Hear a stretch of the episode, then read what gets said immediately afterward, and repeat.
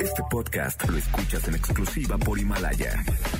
Si aún no lo haces, descarga la app para que no te pierdas ningún capítulo. Himalaya.com MBS 102.5 y el Dr. Zagal han dispuesto una generosa y elegante mesa para celebrar este banquete.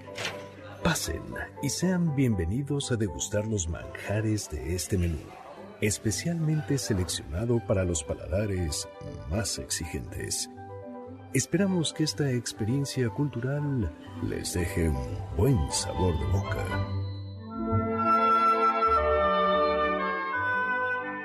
¿Qué es el amor? ¿Cómo se origina? ¿La culpa la tiene Cupido? ¿Quién fue San Valentín? ¿Por qué febrero es el mes del amor? ¿A qué dioses griegos les rompieron el corazón? ¿Quiénes son los dioses prehispánicos del erotismo? ¿Cuántos amores se le conocen al gigante Orión? ¿El amor siempre termina en tragedia? Hoy hablaremos de las flechas de Cupido, Apolo y Jacinto, Pedro Abelardo y Eloísa, Jasón y Medea, Madame Bovary, Sommer y Tom, y más sobre amores trágicos.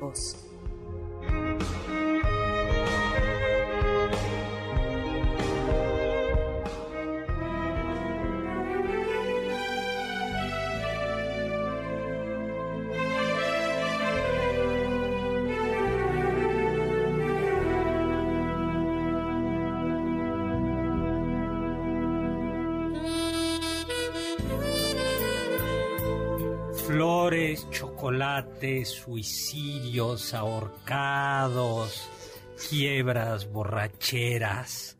Hoy nos toca hablar de amores trágicos.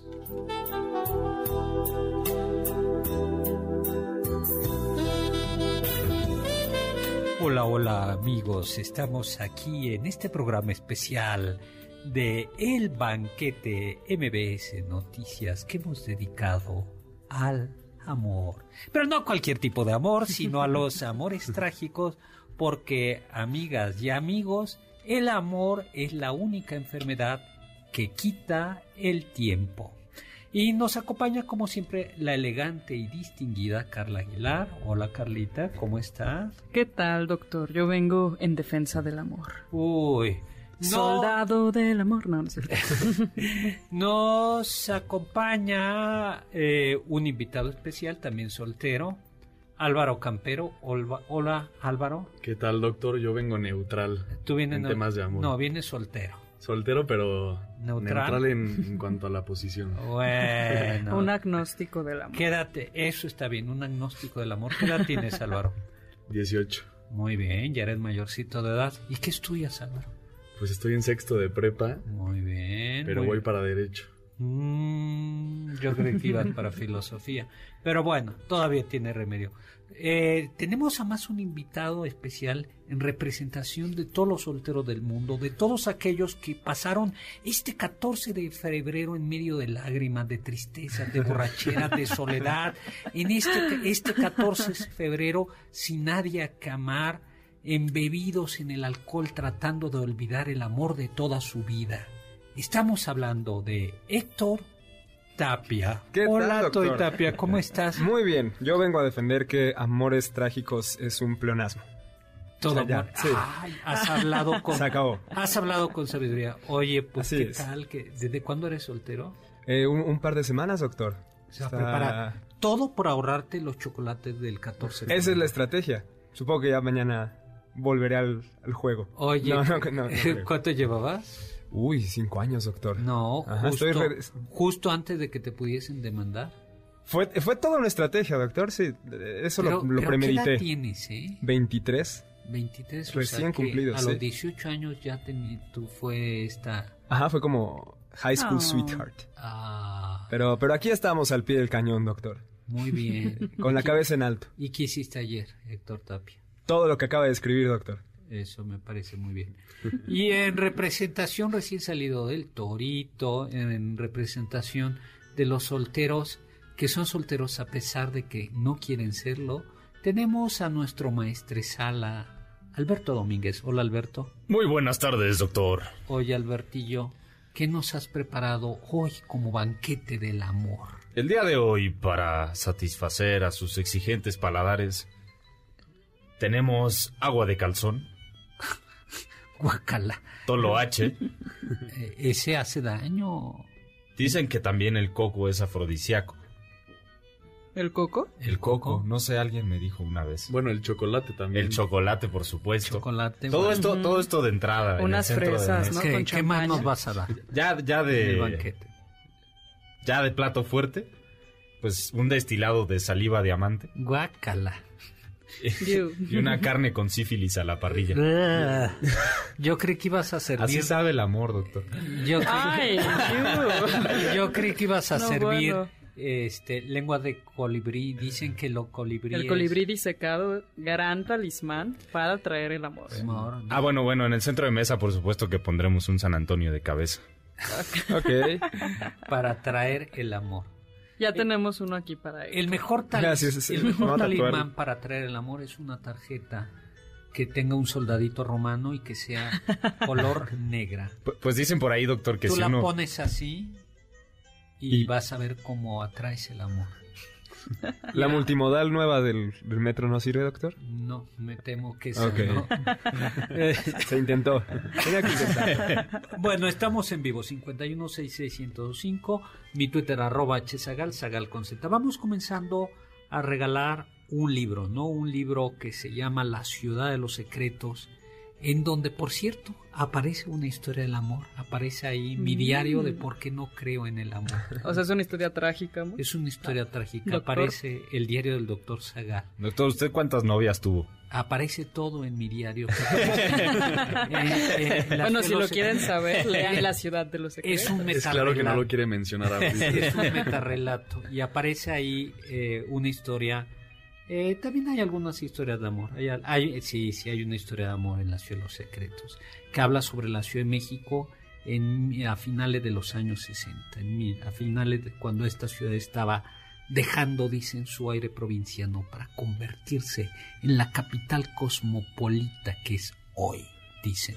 Bueno, pues sí, ¿y a quién se la vamos a dar? A Se quien lo- nos diga cómo se llamó su primera novia o primer novio.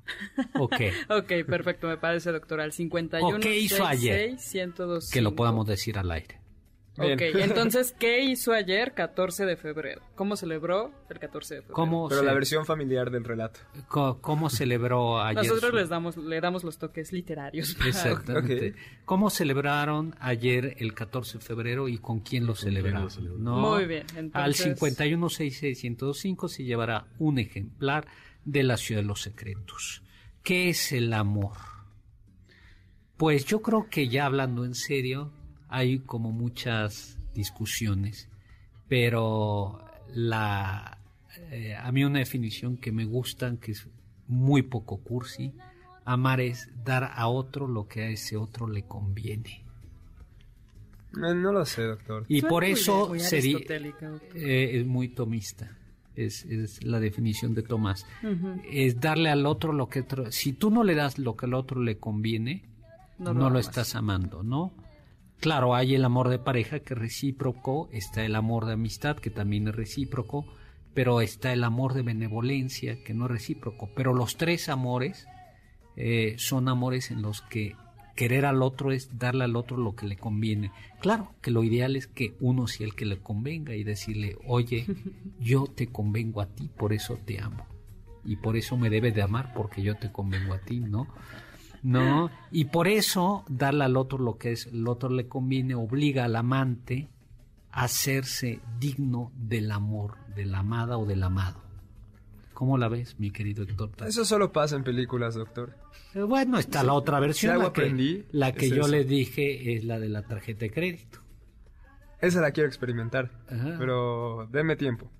Pero, Paciencia. Eh, pero renunciaste a tu confianza. trabajo también, ¿no? Esa es otra. Sí, estoy empezando el año en modo experto. Bueno. Sabe que no le conviene al trabajo, entonces. eh, Exacto, exacto. Bueno, Borrón y pues, eh, y que pues vamos regalando otro ejemplar de La Ciudad de los Secretos también. Ok, doctor. Y a quien nos diga qué es para ellos el amor y por qué. Bueno, no nada más que nos digan qué es para ellos el, el amor, ¿no? Al 5166-1025. Cupidos entre los romanos Cupido entre los romanos, Eros para los griegos. Hay varias mm, versiones de su nacimiento. Unas cuentan que nació de la diosa Afrodita y del dios Marte, dios de la guerra. Por eso Cupido o tiene un elemento de guerra, de lucha y otro elemento de amor. Es una mezcla de amor, odio, de placer y dolor. Y, y se le representa con un, como un niño, un joven alado, con arcos y flechas. Y tiene dos tipos de flechas. Las flechas de oro que Hace que la persona se enamore y la de plomo que hace genera que rechazo. rechazo, ¿no? Entonces hay que tener mucho cuidado. Shakespeare dice algo interesante al respecto de Eros, ¿no? Porque a veces decimos que el amor es ciego o el amor es irracional, y Shakespeare al, res- al respecto dice, el amor no ve con los ojos, sino con el alma, y por eso pintan ciego al alado Cupido. Ni en la mente de amor se ha registrado señal alguna de discernimiento, como que las alas y la ceguera son emblema de imprudente premura, y a causa de ello se dice que el amor es un niño, porque en la elección yerra frecuentemente. Precisamente por eso hierra, porque es un niño. Y hay otra versión en donde Eros es uno de los dioses, en la teogonía es uno de los dioses primigenios, porque el amor, eh, la atracción es una pulsión fundamental del universo que hace que se atraiga junto con el tánatos. Y luego está la, La idea versión ahí es que si no se, si no hubiera amor en el origen del universo, no, no se uniría ninguna de las cosas y no, no existiría ningún cuerpo, ninguna montaña, ningún valle. Así es, esa es la versión de Eros como un dios primigenio. Y hay otra eh, que se inventa Platón en el banquete. Eros es el hijo del dios Poros, la abundancia, y de la diosa Peña, la pobreza. Por eso el amor es un daimon, un genio, un geniecillo, como un angelillo que comunica a los dioses con la divinidad. Y por eso el amor puede inspirar las más altas virtudes en el hombre y acercarlo una, una contemplación, como oye en la música, de la belleza más allá del apetito sexual, ¿no? Eh, Doctor, la imagen del bebé este, en pañales. ese, ¿de es, Er- es? es escupido. O sea, pero como de dónde surge, ¿sí es de Es- los griegos? sí, o es, de la de, es la de los Occidente. griegos. Es el niñito, hijo de Eros. eh, es el niño Eros, hijo de Afrodita y de Cupido. Pero siempre hablamos como de De los griegos. griegos. los Ahora romanos, hablemos ¿no? de dioses mexicas o Pero de dioses. También había gustaba- dioses del amor, ¿no? doctor? También había dioses del amor en el mundo me- mezzo, mezzo, mezzo, mesoamericano, ¿no? Uno no piensa en los dioses, eh, bueno, prehispánicos y piensa en el amor. No, o sea, como que no es la imagen que tenemos todos en la mente, definitivamente. Pues de no. hecho hay una que justamente eh, se dedica a generar en las personas deseos, pero deseos por así decirlos como perversos o que van un poco desviados y la reconocen como la diosa que genera o que come basura. Más yo bien. sé cuál es, yo sé cuál es. A ver, ¿cómo, ¿Cómo se llama? Es la diosa Tlazolteotl. Así es. Tlazolteotl. Y es de la No, zona huasteca. según. Alonso de Molina, potosinos. Así es. Alonso de Molina decía que tradujo esta, a esta diosa como la basura que, que se echa al muladar. ¿No? Tlazoli era todo lo sexual y por eso esta diosa tenía la capacidad de tentar los bajos deseos de, de los seres humanos eh, y traía como consecuencia los sufrimientos propias de las enfermedades venéreas y era al mismo tiempo patrona de los médicos, de la fertilidad y del parto. Pero a esta diosa se le atribuía también el bordado y el tejido. Chas. Es porque la lencería es muy importante en el amor, doctor.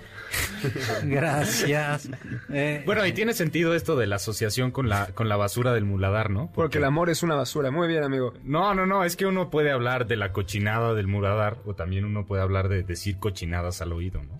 Oh, oh, ok. Digo, perdón, ya, ya me voy a mi casa. Claro, porque además, porque además esta diosa solo despierta el deseo sexual. Sin embargo, hay otra diosa que sí inspira el amor. Xochiquetzal, la de flores y, fl- eh, Y plumas flores y plumas preciosas. preciosas. Xochiquetzal estaba asociada al trabajo textil femenino, al algodón.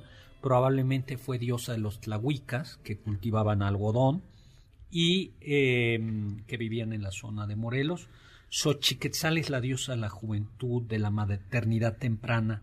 Según Fray Diego de Durán, Esta diosa Chiquetza- Xochiquetzal era una mujer moza, plumaje de rosas, la de flores y plumas preciosas, y es una deidad que está asociada también a los dioses creadores. En un primer momento era la esposa de Tlaloc.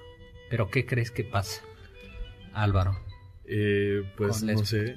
Pues, la esposa de- de- La esperó bajo la lluvia dos horas, mil Eh. horas, como un Y no- perro. Y no, llegó. Pero no llegó porque Tezcatlipoca, que es el malo de la película, se la llevó La rapto. a los nueve cielos y la convirtió en la diosa del bien querer. Eso de andarse robando diosas estaba de moda, ¿no, doctor? Sí, bueno, tenemos también eh, a Xochiquetzal en el Códice Borgia. Aparece envuelta, eh, eh, aparece envuelta eh, y tentando a un hombre. Así es, y se dice que este hombre al que está tentando en una posición sugerente y erótica es Xochipilli, el señor de las flores. ¿no? Y ahí representan, es una de las representaciones prehispánicas más eróticas que Sí, se pueden encontrar. Ella aparece de poca ropa y él en correspondencia le toca los senos, Xochiquetzal y Xochipili. Pero luego Xochipili le jala los cabellos, perdón, Xochiquetzal a Xochipili por pasadito, ¿no? Así es, o hay algo ahí Esta vez como ya de estaba- 50 sombras sí, de Grey. Esta vez ya estaba vestida. Esta vez ya estaba, vestida. Luego, no. Xochipili es el señor de las flores. Según Sagún, eh, es un dios con dominio sobre las flores, lo que tiene una cierta connotación erótica. Claro. y es una divinidad también con capacidad para enviar enfermedades a las partes secretas. Yo les dije de qué se iba a tratar el, banquete de hoy. ¿eh? No Pues me pueden decir que son, no les advertí. son amores tóxicos. ¿no? Pero ¿sabes a quién le enviaba a Xochipilli esas enfermedades? Había un ayuno, una preparación en la fiesta de Xochipilli. Y si no Cumplías con cumplías el ayuno? con el ayuno, pues te caía la de Xochipilli. Claro que eso... Porque no podías comer comida ni nada de nada. Eh, eran ayunos estrictos, no tan estrictos, pero había de todo tipo. Había algunos, eh, pero el de Xochipilli no era tan, tan estricto. ¿no? Doctor, ya tenemos ganador de un ejemplar de la Ciudad de los Secretos. Va para Carlos Gustavo Castro de la Ciudad de México y dice que lo festejó comprando unos pingüinos, poniéndoles una vela y solito. Ay, como Toita. pues. Ah, Exactamente así fue. Podemos Como- empezar un club la de mayoría de los solteros. que El club de aquí, ¿no? solteros. Vamos a hacer el próximo, el- para el próximo, ya nos vamos a un corte. Para el próximo 14 de febrero vamos a ver una reunión, la reunión de los corazones solitarios. Muy bien, No. yo la presido, doctor. Y entonces ahí podemos tener este whisky, brandy, pasteles, chocolates y Y otras antidepresivos. Vamos a un corte, estamos en vivo. Yo recuerdo aquellos días en que tú por mí vivías, mi amor. Estuviste Del diccionario del doctor Zagal.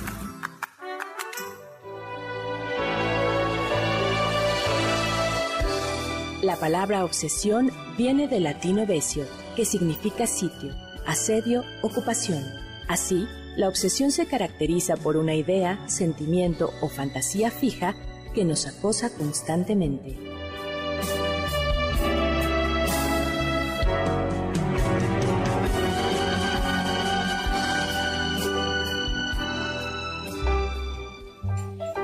En un momento continuamos con este banquete. Esperamos sus comentarios a nuestro correo elbanquete@mbs.com. Ya volvemos a este banquete después de un ligero entremés comercial.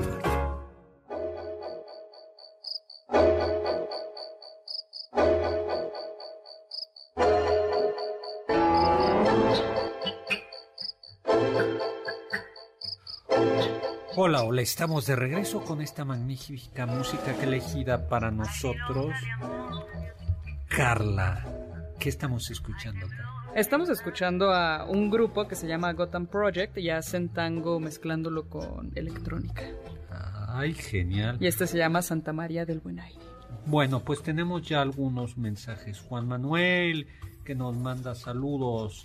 Alberto Muchos Barreda, saludos. un, dice Alberto de la Barreda, un saludo al filósofo de closet, don Álvaro Campero. ¿Qué tal? Eres filósofo de closet, ¿no? Pues Álvaro, probablemente sí. Alberto Barreda nos dice que en cuarto primaria de la Barreda tuvo su crush con una Oh. compañera que venía de Corea del Sur.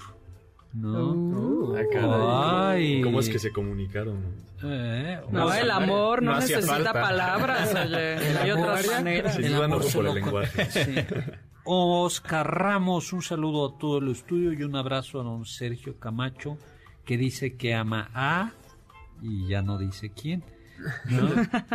y, y bueno, pues estamos en vivo 5166105, mi Twitter arroba con z.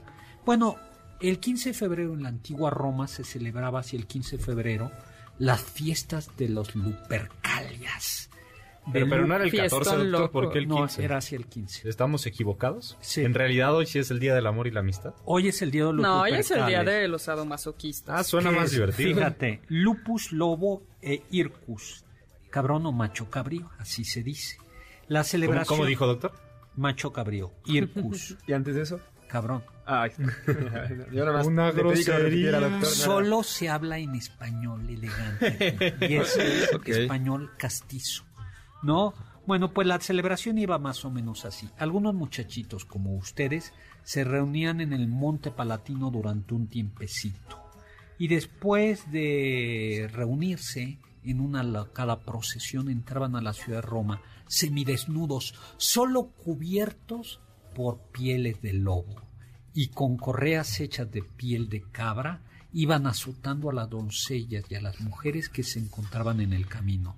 Pero Wow. lo sorprendente es que las doncellas, especialmente las mujeres más que las doncellas, las mujeres ya grandes, salían a recibir jubilosamente esos azotes porque se creía que daban fertilidad. Que eso de ahí, lupercales. Y por Que, cierto, que en de la- hecho eran, eran correas de cuero para, para dar los azotes. Y justo febroatio, que es de- significa Purificación. bueno, purificación, Sí, pero en especial februm significa correa, Correa. ¿no? Y de ahí viene el nombre de febrero. de febrero. Por mes. eso en febrero se celebra el Día del Amor y la Amistad. A las, lo, lo pueden celebrar de la manera cursi, que es el día 14, o lo pueden celebrar... O este que es el Saliendo 15 y 15. pueden ir a dar latigazos Ay, para generar fertilidad. pero consensuado. Ah, claro. Siempre, doctor. Sí. Todo claro. consensuado, por favor. consensuado. Aquí no Así promo- que avísenle a su amada lo que van a hacer. O a su amado no. en su defecto. Y que, O lo y que podemos ya- hacer solo con las que salgan a que se los hagan, ¿no? Pues, pero consensuado. Consensuado. Consensuado. Ellas que ellas querían. Pégame, pégame, ¿no? Y Ya saben, vayan gritando, lobo, estás Y, ahí. y por cierto, en la antigua Roma ya también, eh, y luego en el Renacimiento, pero en la antigua Roma, las prostitutas también eran conocido como lobas y atraían a sus clientes aullando. Sí, lo de Shakira, una loba en el armario, No de ahí se es- inspiró, ¿eh? De los no lupanares es de la antigua nada Roma. nuevo y por eso los burdeles, casas de placer o casas de mancería o prostíbulos se llaman también lupanares. ¿Tú sabías eso, Álvaro? No, yo no estaba enterado de eso. De que se llamaban. Pero vayamos a algo más bonito. Bueno, de, de hecho era tan escandaloso esto que incluso el Papa Gelasio I quiso cambiar todo el sentido de la celebración, ¿no? así es. Y fue él el, el que cambió la fecha y, y- y dijo celebremos el 14 de febrero. Para que Y él empezó con todo este cuento de San Valentín, ¿no? ¿Quién era, o sea, según una leyenda, hacia el 14 de febrero, los pajaritos se encuentran pareja? Y según esa misma leyenda, porque no está del todo mostrado, San Valentín era un sacerdote que casaba a los militares. Los romanos no podían casar, eh, según esta leyenda, los soldados romanos, por eso es leyenda, no podían casarse. Y desobedeciendo al emperador, este hombre sacra, hacía sagradas esas uniones carnales que mantenían los soldados romanos. Es decir, los unía en santo matrimonio. Y el emperador lo encarcela. De y hecho, ahí en la cárcel es donde se enamora supuestamente de la hija del carcelero. Así es. Y por cierto, eso sí es histórico, hay unas catacumbas en Roma que son las catacumbas de San Valentín y que se abren solo el día de San Valentín. Yo no quiero saber qué es lo que pasa en las catacumbas de San Valentín. Pues se celebra San y Valentín. bueno, San doctor. Valentín lo decapitaron el, el 14 de febrero precisamente. Exactamente. Aunque, oh tristeza, eh, ya a partir del Vaticano II San Valentín dejó de celebrarse.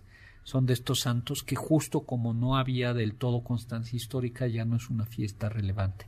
¿Y quién es el que cuenta lo de los pajaritos? Es ni más ni menos que Chaucer, en donde dice... Sí, en 1382 escribió un poema que se llama El Parlamento de las Aves y hay unos versos que dicen así.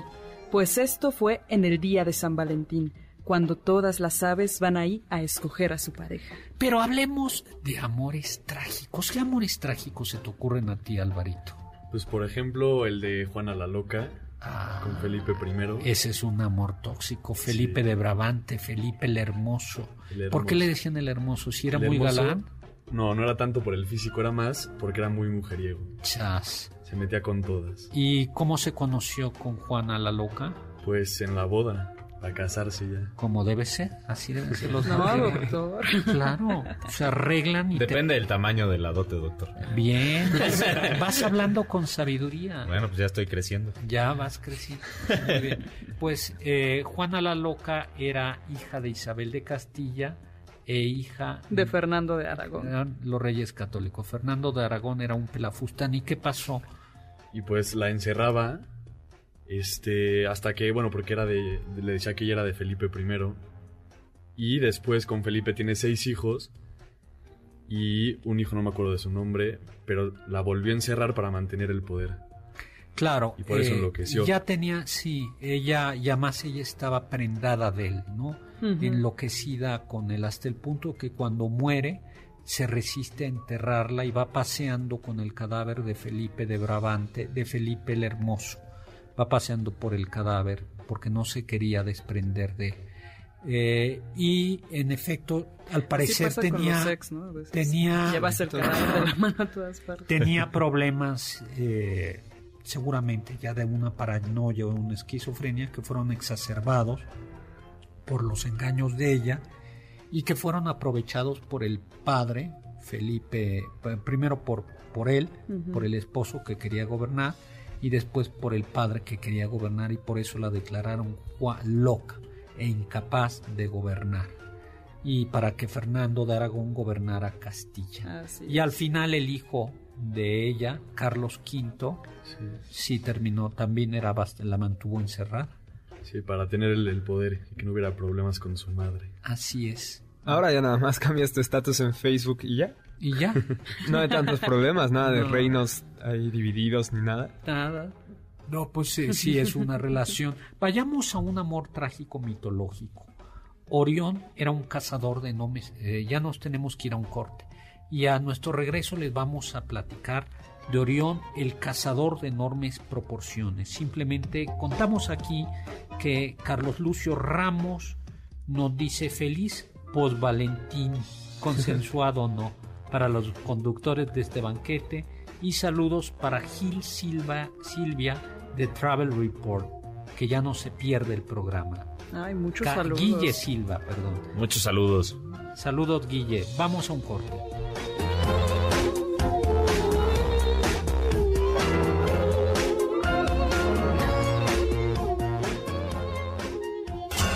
Los sabios dicen. Lo malo del amor es que muchos lo confunden con la gastritis y cuando se han curado de la indisposición, se encuentran con que se han casado. Groucho Marx.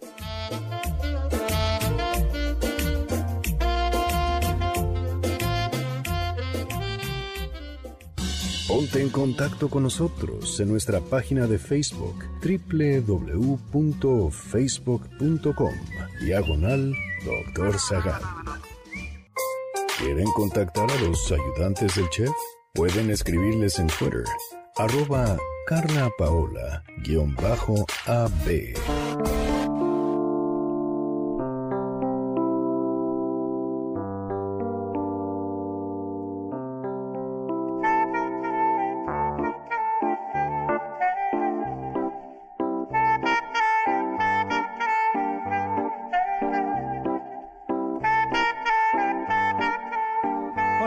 estamos de regreso. Soy Héctor Zagal en este banquete hablando del amor. ¿Y qué nos pusiste, Carlita? Esto para todos los polígamos. Espero que sepan que si están en una relación polígama, porque si no lo saben es infidelidad. Estamos escuchando a Felices los Cuatro de Maluma. Yo una vez escuché que en los bailables, así como de Día de las Madres, ya los niños de, las primari- de la primaria están bailando esas canciones. Está bailando Malumba. Y cantándolo, ajá, diciendo, y si Felices con otro los cuatro. rato, vamos a No. ser felices los cuatro. No, qué triste. No, eso no está es. bien. Mira, mi sexo dimensional, para evitar amores más trágicos de la cuenta, estaría eh, más trágicos de la cuenta, estaría bien que Tinder y anexos trajeran función de verificación contra infecciones de transmisión sexual y así se evitarían problemas de salud. O sea, a mí me da igual porque me da, este, eh, o, o sea, a mí me da Punto, igual punto, punto. porque me vale buscar pareja, pero cuando oigo que mencionan labs me da cosa. Sí, pues sí, mi sexo dimensional. Bueno, sí, antes siempre pidan como usen condón y pidan que se vayan a hacer estudios, por favor. Luego, Carlos Bucio, feliz post San Valentín. Mario Urbina, que nos está escuchando. Ay, muchos Saludos saludos, a Mario Urbina. Saludos, Saludos, Mario. Mario. y saludos a Ida, ¿no? Que nos escucha. Oye, Ay, muchos saludos. como siempre. Y, eh, y aquí Juan Manuel compartiendo unas cosas sobre Xochiquetzal en Ay, Twitter. padrísimo. Oye, y vamos a regalar otro, otro ejemplar, ¿no? Sí, a ver, vamos a regalar. Todavía tenemos un ejemplar que no se ha ido de la Ciudad de los Secretos y vamos a regalar otro ejemplar de la Ciudad de los Secretos al 5166125. Que nos diga, yo sé, yo sé, que nos diga su poema favorito de amor. Bueno, vamos haciendo una cosa. Vamos a regalar, entonces, uno era... La Ciudad de los Secretos para quien nos diga qué es el amor, Ok. su definición de amor. Y el otro por teléfono, ¿no? Por teléfono al Los dos. 5166125. Y en el siguiente bloque regalamos algo por Twitter. Ah, perfecto. En el siguiente bloque algo por Twitter. Muy bien. Pues Amores Trágicos. Orión era un cazador de enormes proporciones. Según Apolodoro de Rodas, eh, este mitógrafo, historiador, gramático, cuenta que Orión primero se desposó con Side, que había sido arrojada al Hades por la diosa Hera, porque había intentado competir con la belleza de Hera. Y para quienes estamos familiarizados con la mitología griega, sabemos que Hera era o Juno tenía un genio de los mil demonios. Cuando Orión fue a Quíos, que era famoso, dicho sea ese lugar, famoso por su vino, el vino de Quíos, pretendió a Mérope, hija del rey Enopión. Pero Enopión no estaba nada, nada contento con que Orión, un cazador alto, Sí, un fornido, gigante robusto. le tirara la onda a su hija. Entonces le invitó unas copitas, escucha Álvaro, ten mucho cuidado. y el suegro lo dejó ciego. No porque le haya invitado un mezcal de esos. De la ganó Un agua loca, ¿no? un agua loca, sino literalmente lo cegó, le sacó los ojos. Así es. Eh, no, Otro, otra versión es que lo emborrachó para provocar en él tanta pasión que violara a Mérope y entonces en castigo le arrancaría los ojos. En los dos casos, el suegro, mm, que no quería a Orión, le sacó los ojos, ¿no? Pero aparece entonces otra historia de amor. Una titánide, la diosa Hera, Siempre llega otro clavo a sacar el anterior, ¿no? pues sí, Orión se la pasa así. Y entonces le dice, ay Orión, estás cieguecito, ven, te voy a cuidar, cuchi, cuchi, cuchi, cuchi. Pero los dioses envidiaron el cariño que la diosa eh, le daba, que la diosa Eos, la titánide, le daba a Orión, y mandaron a Artemisa a que matara a flechazos a Orión. ¿Cómo ves la tragedia? Pues muy con muchos celos, ¿no? No, o sea, hay otra versión. Hay otra historia, ¿no? Que también se pone ahí a coquetear con Artemisa. Y- Pero antes había perseguido a las Pléyades, A las que son las Pléyades, claro. estrellas, que y eran las persiguió. hijas de Atlas, descendientes de Atlas, las perseguía a las siete Pléyades. Y las persiguió durante siete, durante años, o sea, las estuvo Y persiguiendo Zeus años. dijo ya, voy a convertir en palomitas a las Pléyades y luego en estrellas. Y por eso la constelación de Orión en el cielo está al lado de las Pléyades, Porque ¿no? la sigue persiguiendo por la eternidad. Pero hay otra, que es la que cuenta Alberto, que le tira la onda a Artemisa. Y entonces Pues hay varias versiones, ¿no, doctor? Sí. Eh, Como siempre, algunas dicen que Orión había intentado violar a Artemisa y ella obviamente se defendió y lo mató con sus flechas. Exactamente. otra vez que intentó violar a Opis Una amiguita Una amiga, de ajá. Artemisa y también lo mató con sus flechas. y otra, Que esa es la cursi, ¿no? Porque Orión aparece como un héroe. sí, que Y un buen día Orión se insinuó que podría vencer a cualquier animal del mundo y entonces la Tierra aceptó Ah, el sí, reto. pues ahí te va un escorpión. Así es. Pero el animal fue enviado a atacar a Leto, eh, La madre, la madre de Apolo, y Artemisa. Artemisa. Y entonces Orión se interpuso para evitar que el escorpión lo pues los lastimara. Y entonces su, su- su- perdón, su sacrificio le valió que lo pusieran en la constelación. Pero Orión, también, po- y por eso le- la constelación de Orión está cerca de la constelación de Escorpio. ¿Qué autoestima tan alta? Eh, Retar a los dioses, pues estar sí, ciego, que te sigan queriendo. Por eso sí, sí tenía su pegue, ¿no? Sí. Eh, aunque era violento, era, era es, es el ejemplo de una relación tóxica. ¿Qué es una relación Del tóxica? que golpea la pared y le deja un hoyo así. Eh, No, pero es mucho más tóxica, ¿no? Porque mataba, lo violaban, la viola, violaba, o sea, era siempre lo que tocaba había problemas, ¿no? A ver, ¿cuál es su definición de una relación tóxica, Alvarito? Pues para mí una relación tóxica es aquella relación en la que las dos partes de la relación no buscan lo mismo y por lo tanto hay muchas mucha controversia. Eh, a ver, tú. Sí, yo creo que con que no haya confianza ya se vuelve un poco tóxico. Y por ejemplo, en tiempos modernos, el celular, doctor. El estar todo el tiempo volteando el celular de la pareja es como... Ay, tentación. ¿Y tú? ¿Yo qué, doctor? ¿Qué es una relación tóxica? Pues las normales, ¿no? ¿Y tú? Una relación en sí. Donde hay violencia de todo tipo y donde siempre hay miedo y desconfianza y hay manipulación. de Sí, yo creo que cuando Yo se creo va que la no- confianza... donde la se da, donde se más- hay daño, ¿no? Sí. Donde Sí, sí, en sí. lugar de hacerle el bien al otro, se hay, hay Solo daños. buscas el propio por el perjuicio del otro. Sí, el problema es que a pesar de que haya daño, ninguno está dispuesto a abandonar esa relación. Claro. Sí. Apolo y Daphne es una relación tóxica. Pues Apolo, que era flechador y que con sus flechas provocaba. Eros, Eros. la- no, Eros, que era Apolo, era Apolo. flechador también Sí, sí, sí. y con Ah, sus claro. flechas provocaba la peste. Por eso Apolo manda la peste en, la, en Troya. Eh, bueno, pues Apolo dice: Yo soy mejor flechador que Eros.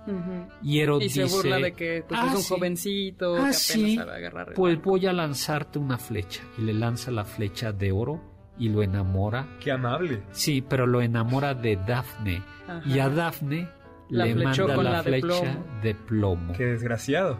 Exactamente. Y entonces Apolo corre tras Dafne y Dafne corre y corre, corre hasta que finalmente los dioses se vuelven a apiadar de Dafne. Ya dicen este, este hombre y lo convierten y convierten a Dafne en un árbol. Y estamos Pero está ahí escuchando- chafa, ¿no, doctor? Pues Dafne, ¿qué culpa? Hubieran convertido a Apolo en una piedra o algo así. Pues sí, pero era Dios. Acuérdate que los dioses Pero pues, la griegos. culpa no era de ella. era- los dioses griegos eran arbitrarios y tóxicos. Es a verdad, ver, es ¿tú, verdad. ¿tú tienes alguna.? Sí, Garcilaso tiene un poema al respecto, un soneto, es el soneto 13.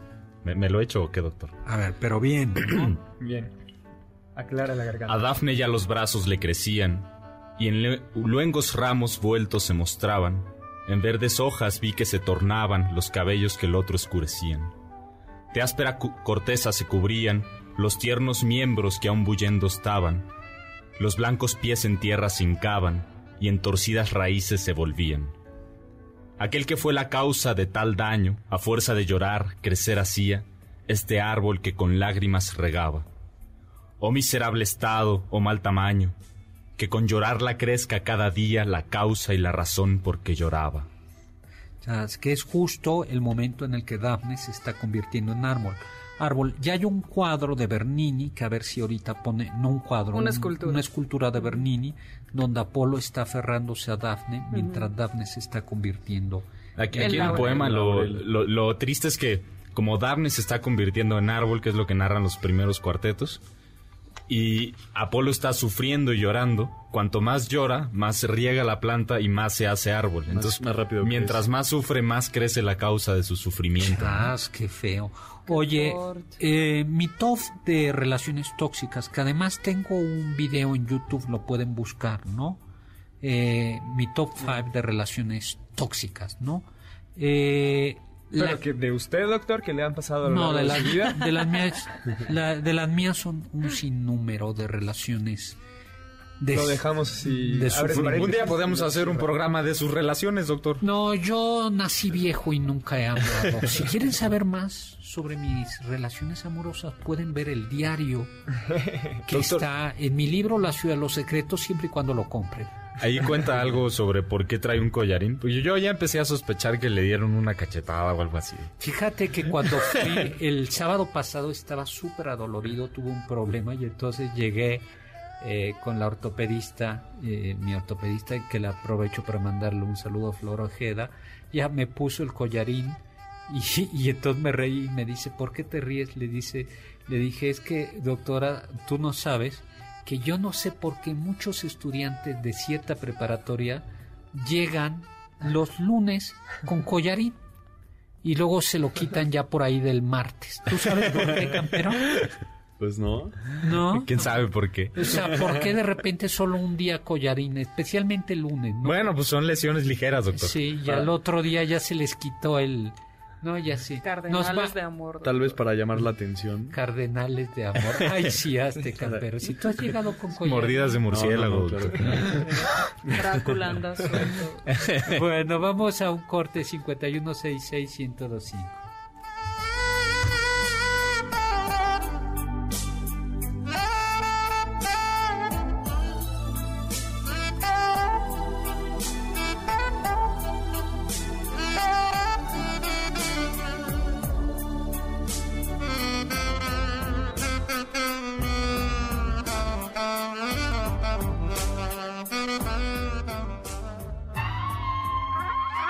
Escuché que... El colibrí, ave mítica que representa a Huitzilopochtli, dios de la guerra, es considerado un amuleto de amor. En la Ciudad de México existen mercados tradicionales donde se prepara al animal para asegurar la atracción del enamorado. Por lo general, se diseca el ave, se le coloca en una bolsita de tela roja y se le acompaña de sándalo, alpiste, semillas de girasol y de trigo, cruces de ocote, piel de animales, todo al gusto del yerbero que lo venda.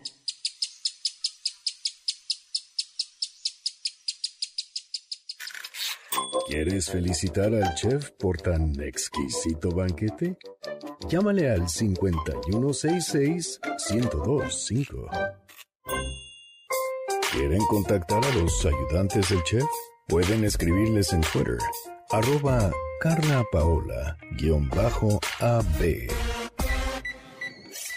Hay quien dice que... Las neurociencias han dado con un péptido de la felicidad. Está presente en cisnes, gansos, lobos y en otras especies, y provoca que después del encuentro sexual permanezcan juntos en cada ciclo de apareamiento. Ojo, parece que el ser humano no segrega la cantidad suficiente de esta hormona.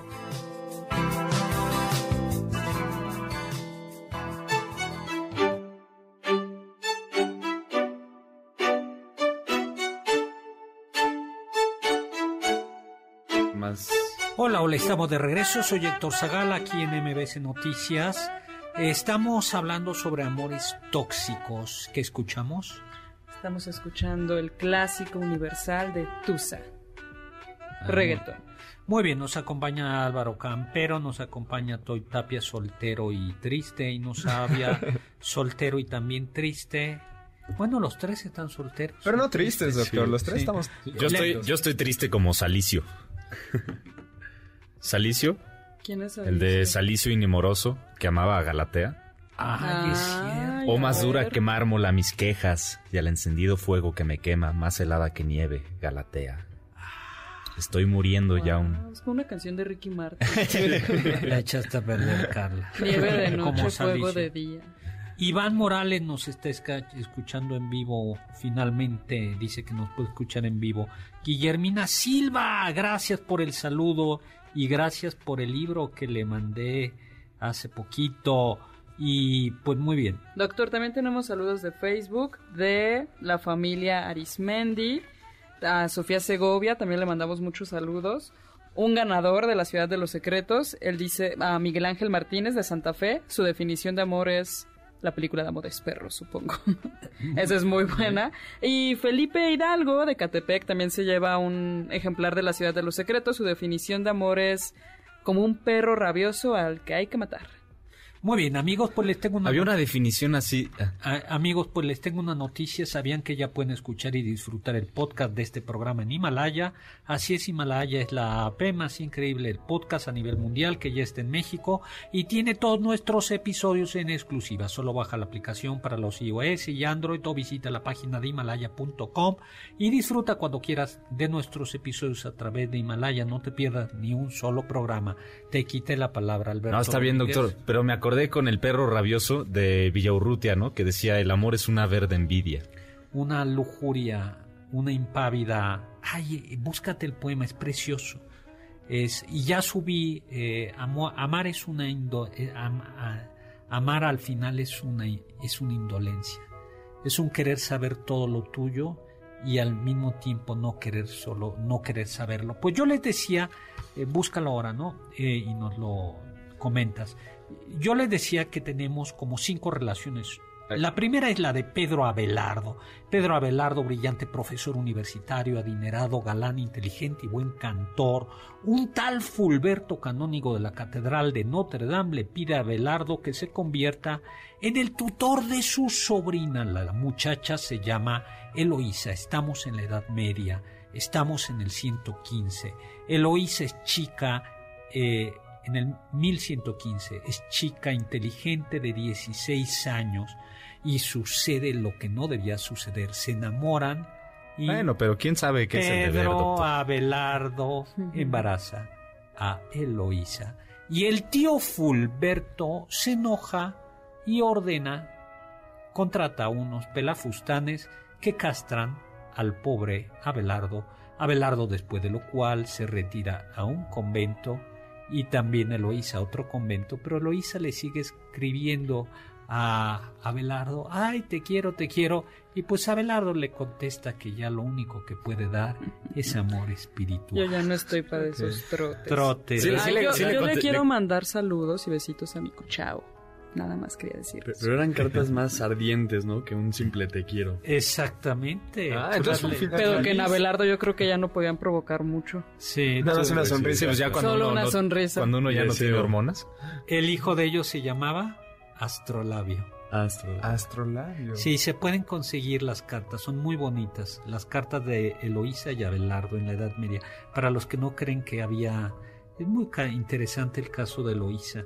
Hay otra... Doctor, a mí, a mí me da un poco de tristeza que normalmente sale, cuando sale a relucir Pedro Abelardo, uno suele hablar de esta historia con Eloísa, pero poco se dice de su obra filosófica, ¿no? No, bueno, todo mundo Y- sabemos que era una obra filosófica muy potente, un gran lógico, brillante, dialéctico. Su ética es también maravillosa, ¿no? Y además fue perseguido por San Bernardo de Claraval porque consideraba que Pedro Abelardo con tanta lógica era un racionalista que hacía a un lado la fe.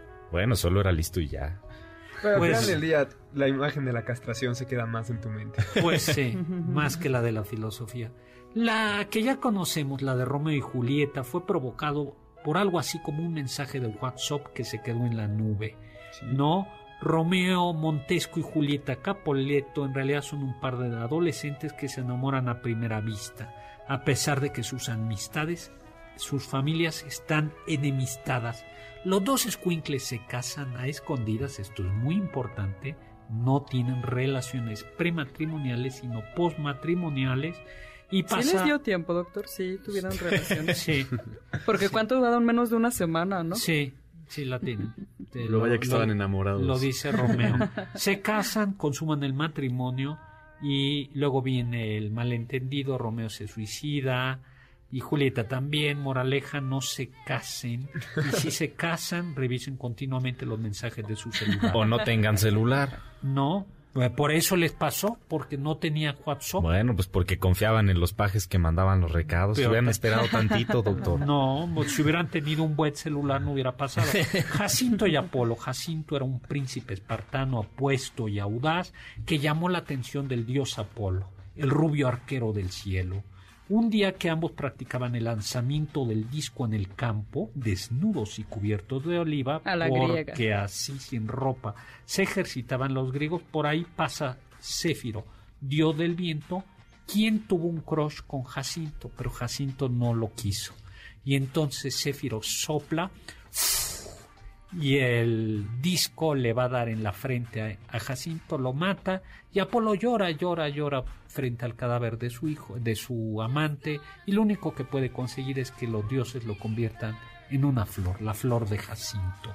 Cuarto lugar, Madame Bovary y sus sueños guajiros sobre el matrimonio.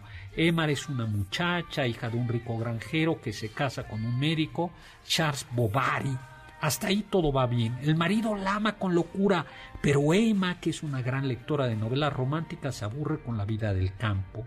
Su marido es un médico sencillo, educado y cortés, pero Emma quiere pasión, aventura, y para consolarse se consigue un rico amante, Rodolfo, don Juan de la Comarca, acuerdan en fugarse, pero a la hora de la hora, charán, Rodolfo se echa para atrás y el marido ni enterado. Al poco tiempo, Emma se consigue otro amante, mucho más joven, un joven abogado. Ella era como Mami Sugar, ¿no? Sugar Mami. ¿no? Cougar. No, Sugar. No, bueno, el El Sugar chiste- Daddy son cougars. no, bebé, bueno, bueno, el chiste es que también resulta que al final eh, termina muriendo, eh, suicidándose Emma Bovary.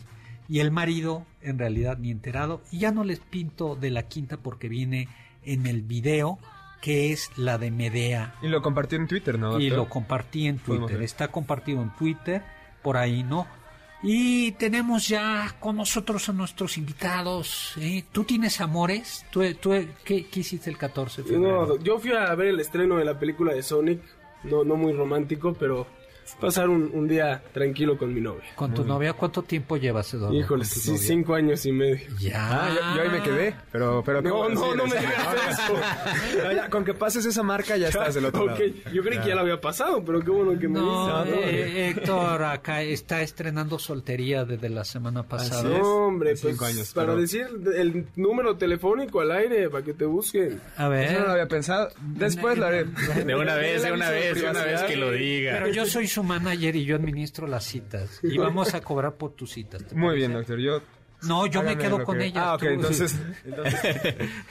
Oye, ¿y qué tenemos para mañana? ¿Qué tenemos para este fin, Eduardo? Este fin tenemos Liga MX, el América que juega esta noche contra el Atlas. Hay una polémica con el entrenador del Atlas, Rafa Puente, por unas declaraciones en la semana. Eh, Rodolfo Pizarro, que ya se fue a la MLS, también otra polémica sobre qué tanto está creciendo el fútbol estadounidense. Y bueno, el juego de las estrellas de la NBA que se disputará mañana desde Chicago, la tierra de Michael Jordan, a un día de su cumpleaños, que es el lunes. Oye, pues una buena agenda. Pues muchísimas Sí. gracias en cabina Carla Aguilar, Héctor Échese la Tapia, de Aude, doctor. Alberto Domínguez, gracias Alberto Campero, eh, Cápsulas Carmen Cruz, Carmen Cruz Larios, Michael Amador que también está soltero porque la cabina no lo deja. eh, y producción, muchísimas gracias Juan Carlos Castillo, Carla Aguilar. Eh, lo dejamos aquí con Eduardo y todo su equipo y con Can Sapere Aude, atrévete a saber. Confiamos que este banquete ha sido un deleite gourmet y cultural. Gracias por escucharnos y los esperamos el próximo sábado con una deliciosa receta que seguro será de su agrado. MBS 102.5. Estamos contigo. Este podcast lo escuchas en exclusiva por Himalaya. Si aún no lo haces, descarga la app para que no te pierdas ningún capítulo. Himalaya.com